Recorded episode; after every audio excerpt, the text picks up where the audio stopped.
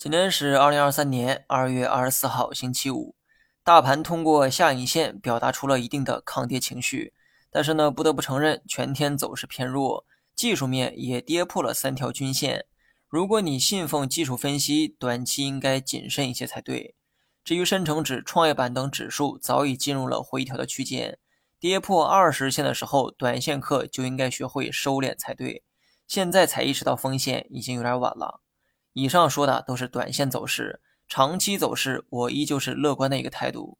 二零二三年震荡上行的判断始终不变，本轮调整的时间大概是从一月三十号开始。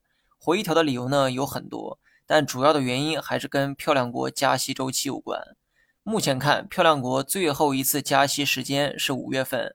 假如说五月份能如期的结束加息，那么市场一定会提前反映这个预期。指数可能会在四月份就会出现反转。当然了，如果加息周期有所延长，假如延长到了六七月份，那么市场拐点可能会在五六月份到来。而四五六月份刚好涵盖了整个二季度。正是基于这样的逻辑，我才会判断芯片等成长股可能会在二季度出现拐点。当然了，其他类型的成长股啊也是相同的逻辑哈。成长股的股价非常依赖流动性。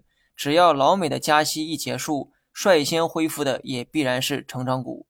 先不说我判断的对不对哈，光凭这个逻辑，你们是不是也得给我点个赞呢？